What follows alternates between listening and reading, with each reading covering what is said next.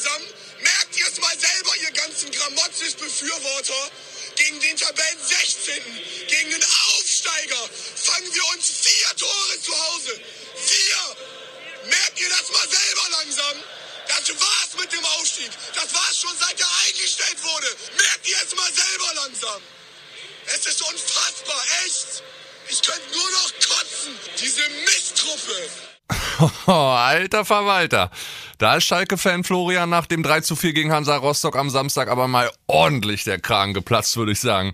Irgendwie auch verständlich. Königsblau will schließlich wieder hoch zurück in die Bundesliga. Sechs Punkte Rückstand sind es jetzt schon auf einen direkten Aufstiegsplatz. Zu viel. Nicht nur für Fans wie Florian, sondern auch die Bosse. Und deshalb flog Trainer Dimitrios Gramotzes am Sonntagmorgen auch folgerichtig raus. Wir gucken natürlich jetzt auch auf ein paar andere Krisenstationen in Gladbach und in Berlin beim Big City Club. Rücken die Trainer ja auch Woche für Woche mehr in den Fokus. Über all das wollen wir reden. Natürlich jetzt hier bei Stammplatz. Moin moin meine aktiven Fußballfreunde. Schön, dass ihr wieder reingeschaltet habt. Mein Name ist Kilian Gaffrey. Stammplatz Dein täglicher Fußballstart in den Tag. Jo, ihr habt sicher schon im Intro mitbekommen, wir sprechen heute über die Sorgenkinder in Fußball Deutschland. Und jetzt habe ich gleich mal einen Reporterpapa am Telefon, wo die Versetzung von gleich zwei Kindern gefährdet ist. Die einen wollen unbedingt drauf und die anderen bloß nicht runter. Es geht um Schalke und Gladbach und beide Vereine werden ganz intensiv von meinem Kollegen Max Wessing beobachtet. Lasst ihn uns mal anrufen. Anruf bei Max Wessing. Max, grüß dich. Ja, wir haben es ja beide zu zweit schon in Schalke erlebt, als wir zusammengearbeitet haben. Es sind mal wieder turbulente Zeiten bei Königsblau. Viel Freizeit hast du gerade nicht, oder? Ich sag mal, als Halbtagsjob wäre es nicht möglich, um es mal vorsichtig auszudrücken. ja, kommen wir mal zur Sache, Max. Es ging ja in den letzten Wochen immer mal wieder um einen möglichen Rauswurf vom Dimitrios Gramotzes. Jetzt ist er weg. Gestern um 9.01 Uhr habt ihr nach Bildinformationen bekannt gegeben, habt den Artikel gemacht, dass er rausgeflogen ist. Ich denke, du hast die Info schon ein bisschen vorher bekommen. Wann war das so? Genau, es war am Abend direkt nach dem Spiel, sprich am Samstagabend, wo ich eigentlich schon im Feierabend war und natürlich im Hinterkopf hatte, okay, nach diesem wirklich ganz, ganz schwachen Auftritt gegen Hansa Rostock und der 3 zu 4 Niederlage wird es jetzt wirklich eng. Am Abend habe ich dann die Information bekommen, dass es bereits eine Krisensitzung gab ähm, bei der Gramozis ähm, selbst auch teilgenommen hat, unter anderem dann mit Sportdirektor Ruven Schröder und dass da im Grunde genommen die Würfel schon gefallen waren, dass es nicht weitergeht. Der Verein hat es dann am Sonntagmorgen dann noch offiziell selbst bekannt gegeben. Ja, eine gute Stunde nachdem ihr die Info schon rausgehauen hattet. Max, was waren letztendlich die Gründe für das Gramozis aus? Man hat immer gehofft, okay, vielleicht kommt man in einen Rhythmus, man hat gehofft, dass man sich spielerisch weiterentwickelt, dass da wirklich Spielkultur dann Einzug erhält und genau das ist nicht passiert. Das 1-1 in Karlsruhe war ja schon extrem mau und das Spiel dann gegen Rostock, die 3 zu 4 Niederlage, war dann wirklich mau-mau, wie man sich da die vier Gegentore gefangen hat. Das war teilweise schon stümperhaft. Und dann kommt ein großes Problem, ähm, für Gramozis dann dazu. Er hatte lange Zeit das Faustpfand, dass die Mannschaft hinter ihm stand dass die Mannschaft gesagt hat, wir haben einen Trainer, der sich voll für uns einsetzt, der sich vor uns stellt. Aber genau diese Rückendeckung ist dann in den letzten Wochen verloren gegangen, vor allen Dingen bei den Leistungsträgern, die einfach immer größere Zweifel hatten, dass man in dieser Konstellation erfolgreich ist. Man hat dann auch immer intern mal wieder gesprochen, Gramozis mit den Führungsspielern. Es gab immer mal wieder Unstimmigkeiten dann intern und genau das hat dann auch die Führung bemerkt, dass diese Rückendeckung aus der Mannschaft einfach nicht mehr zu 100 Prozent gegeben ist und dann hatten die Verantwortlichen auch keine andere Möglichkeit mehr anzuhandeln. Mit Trainerwechseln kennt man sich auf Schalke ja aus. Wir beide haben alleine in der letzten Saison, in der Abstiegssaison, fünf Trainerwechsel erlebt. Jetzt ist es der erste. Wie geht's jetzt konkret weiter, Max? Ich gehe stark davon aus, dass man jetzt bei Schalke erst einmal auf eine Übergangslösung setzen wird. Der Name Friedhelm Funkel fällt da immer wieder. Der wurde auch Anfang des Jahres oder um den Jahreswechsel bereits einmal kontaktiert von Schalke 04. Da wurde einmal die Bereitschaft abgeklopft. Friedhelm Funkel ist vereinslos, wäre sofort verfügbar und wäre auch ein Trainer, der mit Sicherheit damit einverstanden wäre, wenn er nur einen Vertrag bis Saisonende bekäme. Wahrscheinlich dann mit einer ordentlichen Aufstiegsprämie versehen. Eine Lösung jetzt mitten in der Saison zu finden, die dann wirklich langfristig ist, ist einfach schwierig, weil der Trainermarkt derzeit ziemlich leergefegt ist. Werder Bremen hatte den großen Vorteil, dass ein Ole Werner auf dem Markt war. Diesen Vorteil, diese Situation hat Schalke nicht. Insofern gehe ich davon aus, dass man jetzt erst einmal mit einem Interimstrainer bis Saisonende weitermacht, irgendwie noch versucht, dann doch noch den Sprung zumindest unter die ersten drei zu schaffen, sprich zumindest in die Relegation zu kommen, um dann im Sommer eine äh, Lösung zu finden, mit der man dann dauerhaft arbeiten möchte. Aber Max, jetzt mal Hand aufs Herz, ist so eine Übergangslösung nicht das falsche Signal an Fans und Mitarbeiter und die Mannschaft im Verein, dass man sagt, okay, vielleicht klappt's doch nicht mit dem Aufstieg und der ist ja so dringend notwendig, die müssen ja wieder hoch, allein aus finanzieller Sicht. Ist das nicht irgendwie das äh, das falsche Signal, wenn man jetzt nicht sagt, okay, wir planen langfristig? Nee, sehe ich nicht so, weil man ja genau das Problem bei Gramozis hatte. Der kam in der Abstiegssaison, hat dann den Abstieg, der für ihn gar nicht mehr abzuwenden war, äh, weil er die Mannschaft in einem so desaströsen Zustand übernommen hat. Und genau dieser Abstieg haftete ihm ja die ganze Zeit dann an. Er stand ja im Grunde genommen seit Beginn dieser Zweitligasaison, stand er schon immer so latent in der Kritik, weil er es eben schon nicht geschafft hat, in der Bundesliga dann das Ruder rumzureißen. Und genau dieses Problem hätte man ja wieder, wenn man jetzt einen Trainer holt, der den Aufstieg dann verpasst, der jetzt ähm, dann nicht so die Punkte einfährt, wie man sich das vorstellt, geht er ja auch schon wieder mit einer Hypothek in die nächste Saison. Und man hätte von Anfang an wieder Diskussion um die Trainerpersonalie. Und ähm, das würde ich anstelle der Bosse unbedingt vermeiden und wirklich sagen, wir versuchen es jetzt mit einer Übergangslösung, es irgendwie noch zu schaffen, um dann im Sommer, falls es nicht gelingt, wirklich nochmal Tiefluft zu holen und einen Neustart macht, bevor man genau die Situation hat, die Dimitrios Gamotzis hatte. Dann sag doch mal deine Meinung, egal wer jetzt kommt. Packt Schalke den Aufstieg noch aus deiner Sicht? Ich glaube schon, dass in der Mannschaft deutlich mehr steckt, als sie jetzt in den letzten Wochen gezeigt hat. Das ist nominell ja erst einmal ein guter Kader. So sehen die Bosse das übrigens auch. Die sagen intern auch, dieser Kader ist eigentlich für den Aufstieg gut genug. Das Problem, was ich sehe, ist einfach, dass die Konkurrenz zu stark ist. Werder Bremen wird nicht mehr zu stoppen sein. St. Pauli ist wieder sehr, sehr gut im Rhythmus. Darmstadt macht derzeit auch nicht die Anzeichen, dass sie noch wegbrechen. Insofern glaube ich, dass der Rückstand jetzt schon zu groß ist, um da wirklich nochmal ernsthaft oben anzugreifen.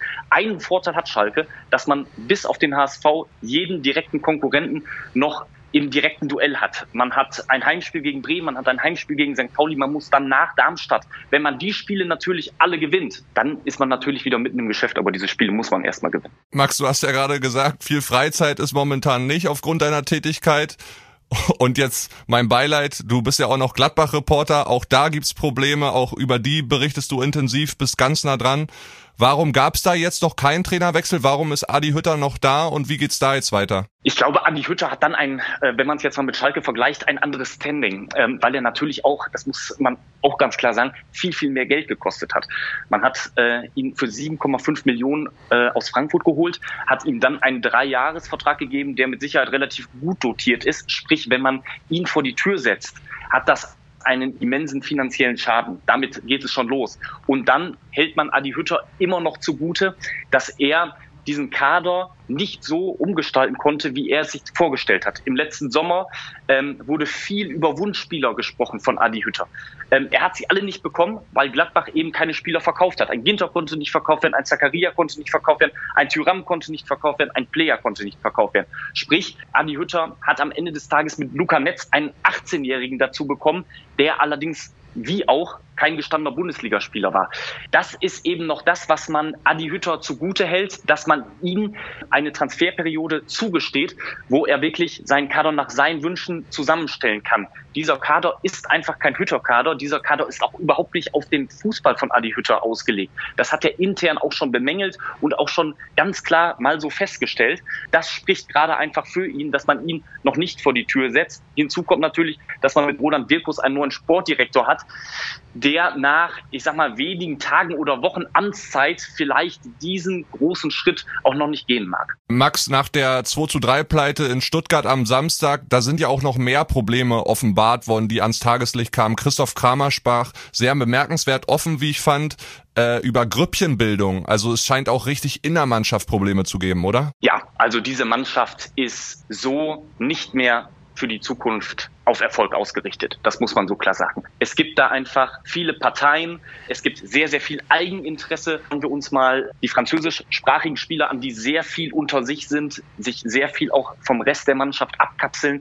Ein Markus Thuram, ein Alassane Player. Ich habe es gerade schon gesagt, die waren ja im vergangenen Sommer ganz klare Verkaufskandidaten. Die waren gedanklich, waren die nicht mehr in Mönchengladbach. Und die sollen jetzt eben die Kohlen aus dem Feuer holen und sehen sich in dieser Rolle auch selbst einfach nicht. Dann hat man die Situation mit Matthias Ginter, der, ich sage jetzt mal, in der Mannschaft auch nicht nur Freunde hat. Auch das war dann das Thema. Wer ist auf Seiten von Ginter, wer ist auf Seiten von Gladbach. Auch dann wird es wieder schwierig. Auch dann hat man schon wieder Diskussionspotenzial, Spannung innerhalb der Mannschaft. Und das ist in den vergangenen Monaten, dadurch, dass die Ergebnisse ausblieben, dass man sich als Borussia Mönchengladbach äh, im Abstiegskampf befindet, mittlerweile sogar knietief, das fördert das natürlich nicht. Und Christoph Kramer hat genau das ausgesprochen, was im Grunde genommen seit Monaten unterschwellig immer wieder diskutiert wird und problematisiert wird und hat da, glaube ich, ja, das Problem sehr, sehr gut getroffen. Es bleibt Gladbach nichts anderes übrig als wirklich ein radikaler Umbruch im Sommer dieses Mannschaftsgefüge passt nicht mehr zusammen. Max, letzte Saison sind wir beide als Schalke-Reporter abgestiegen in die zweite Liga. Ich wünsche dir jetzt, dass du nicht auch noch mit Gladbach als Reporter absteigst. Vielen Dank für die ganzen Informationen. Bleib schön gesund und ich hoffe, es kommen bald wieder ruhigere Zeiten für dich. Mach's gut. Sehr gerne. Grüße nach Berlin. Ciao. So, Zwei Sorgenkinder haben wir abgehakt, kommen wir zum dritten und ich sag mal so, auch das hat in den letzten Wochen nur mangelhaft am Unterricht teilgenommen, Hertha BSC. Vier Pleiten gab's in Serie, seit acht Spielen ist man sieglos und Trainer Taifun Korkut ist mit nur 0,75 Punkten pro Spiel der schlechteste Hertha-Trainer, der in mindestens fünf Bundesligaspielen auf der Bank saß, seit 31 Jahren, Freunde. Holla die Waldfee. Und nicht nur ich frage mich, warum halten die im Westen Berlins immer noch an Korkut fest? Das erklärt uns jetzt mal Roberto Lamprecht, der auch noch viele andere spannende Infos in seiner Sprachnachricht liefert. WhatsApp ab. Hi Kili, ja, das stimmt, dass Freddy Bobic weiter an Teil von Korkut festhält. Das hat er zumindest der Mannschaft mitgeteilt, am Sonntag früh in einer Kabinenansprache, besser gesagt eine Aussprache. Die dauerte 30 Minuten ohne Trainer Korkut, nur Bobic und die Mannschaft. Dort hat der Manager auch mal ins Team reingehorcht, was so die Probleme sind aus ihrer Sicht. Die Spieler hatten sich ja nach dem 1-4 gegenseitig Vorwürfe gemacht gegen Frankfurt. Zum Beispiel hat Marc-Oliver Kempf erzählt, es kotzt ihn an, dass er immer noch kein Spiel gewonnen hat, seitdem er hier im Winter gekommen ist, weil einige Spieler einfach Larifari über den Platz rennen und gar nicht wissen, was Abstiegskampf bedeutet.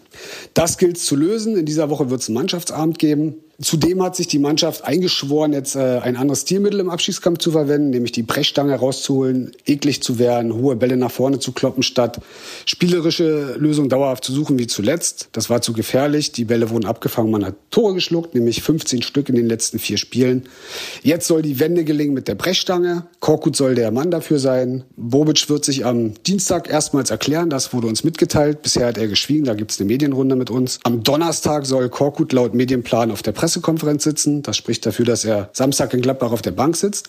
Aber nach unseren Infos gibt's heute noch eine Krisensitzung, eine weitere, und zwar mit den Bossen, mit, äh, mit den Gremien. Und Hertha war in den letzten Monaten fast täglich für eine Überraschung gut. Auf eine Überraschung hoffe ich auch im DFB-Pokal. Sagen wir mal so, meine Laune hielt sich gestern Abend in Grenzen. Es war ja Auslosung und sagen wir mal so, Losfee und Bob-Olympiasiegerin Laura Nolte hätte für meine Unioner echt mal was Besseres parat haben können als Leipzig und das auch noch auswärts. Boah, das wird so schwer. Naja, Wurst. Wer den Pokal will, muss jeden schlagen. Drei Euro ins imaginäre Phrasenschwein. Das gilt natürlich auch für den HSV und den SC Freiburg, die im anderen Halbfinale aufeinandertreffen. Aufeinander getroffen sind gestern auch Köln und Hoffenheim im einzigen Sonntagsspiel der Bundesliga. Die Partie zwischen Dortmund und Mainz war ja wegen vieler Corona-Fälle bei den 05ern verlegt worden.